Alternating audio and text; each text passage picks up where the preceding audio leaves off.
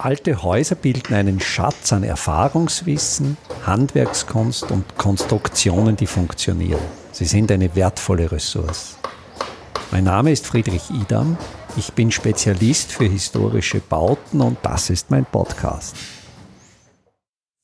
Ein Gedanken zum Bodenverbrauch. Ich denke, einer der wirklich großen Treiber des Bodenverbrauchs ist der Wohnbau. Immer dort, wo Menschen siedeln, wird natürlich auch zusätzliche Infrastruktur herangezogen. Das heißt, auf den Wohnbau folgt der Straßenbau, folgt der Bau von Supermärkten, folgt der Bau von großen Parkflächen. Ich bin davon überzeugt, dass der Boden so wertvoll ist und dass guter landwirtschaftlicher Boden bereits in so hohem Maß verbraucht ist, dass wir ernsthaft darüber nachdenken sollten, den Bodenverbrauch sehr deutlich zu reduzieren. Da spielt uns aber die demografische Situation in die Hände. Ich selbst bin Angehöriger der sogenannten Babyboomer-Generation.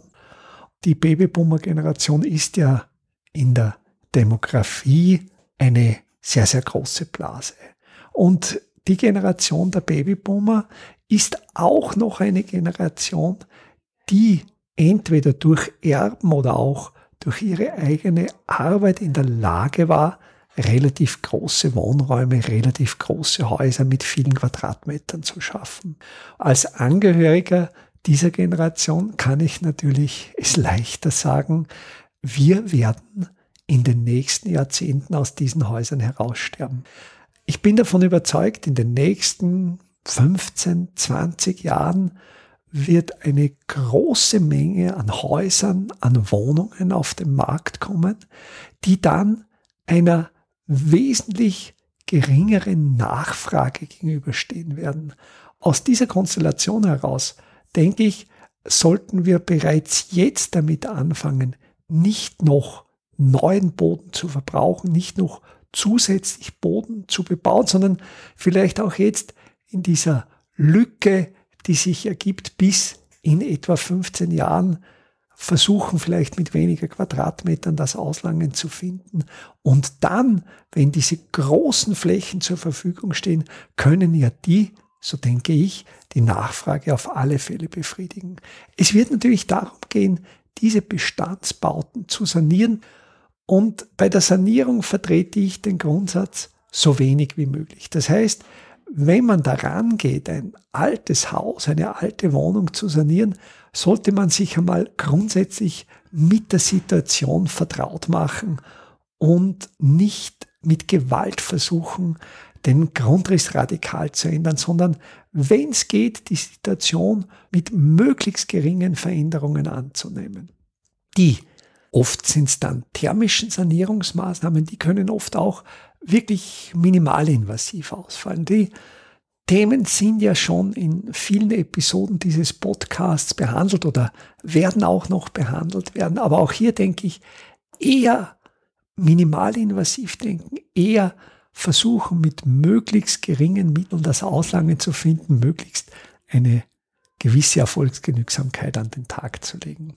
Jetzt noch ein Gedanke, der ist spezifisch österreichisch und das ist das Thema der Flächenwidmung. Im Gegensatz zu Deutschland ist in Österreich die Kompetenz der Flächenwidmung auf kommunaler Ebene. Das heißt, die Gemeinden, die Kommunen entscheiden in ihrem eigenen Wirkungsbereich, ob jetzt Grünland in Bauland umgewidmet wird oder nicht. Und da gibt's schon eigentlich schon seit einigen Jahrzehnten in Österreich die Diskussion, den Kommunen diese Kompetenz wegzunehmen, weil in den Kommunen oft durch persönliche Bekanntschaften, durch Verstrickungen, in Österreich nennt man das Freundalwirtschaft, oft Umwidmungen von Grünland in Bauland erfolgen, die zwar privaten Interessenten dienlich sind, aber den allgemeinen Interessen, dem Schutz des Bodens zuwiderlaufen. Da gibt es in Österreich schon lange die Diskussion, den Kommunen diese Kompetenz wegzunehmen und die auf eine höhere Ebene zu verlagern.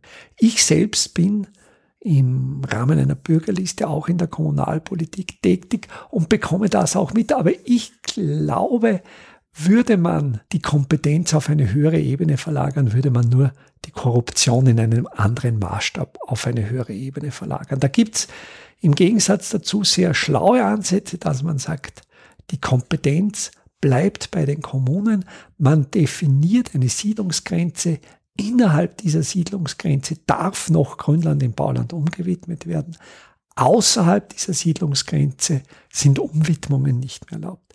Dazu habe ich auch noch einen abschließenden Gedanken. Ich denke, wenn man diese Kompetenz in dieser Form bei den Gemeinden lässt und das Gesetz insofern noch verschärft, dass Umwidmungen von Grünland in Bauland nur noch mit einstimmiger Mehrheit im Gemeinderat beschlossen werden kann, dann denke ich, wäre das eine sehr, sehr wirkungsvolle Maßnahme, um die Umwidmungen von Grünland auf Bauland wirklich nur mehr auf das allernotwendigste Minimum zu reduzieren. Vom 22. bis zum 30. April 2024 wird in Grundlsee wieder Kalk gebrannt. Im Ortsteil Gössel in der Nähe des Doplitzsees steht ein alter Kalkofen, der bereits instand gesetzt ist und wieder in Betrieb genommen werden soll. Bei diesem Workshop können Sie lernen, wie ein Ofen richtig befüllt wird, vor allen Dingen wie ein Trockengewölbe aufgesetzt wird, um den Ofen auch befeuern zu können. Wir suchen aber auch Leute, die bereit sind, die eine oder andere Schicht, ja, sogar eine Nachtschicht, diesen Ofen zu befeuern. Die Teilnahme an diesem Workshop ist kostenlos. Alle Anmeldeinformationen, die Anmeldelinks finden Sie auf meiner Website www.idam.at unter dem Menüpunkt Veranstaltungen.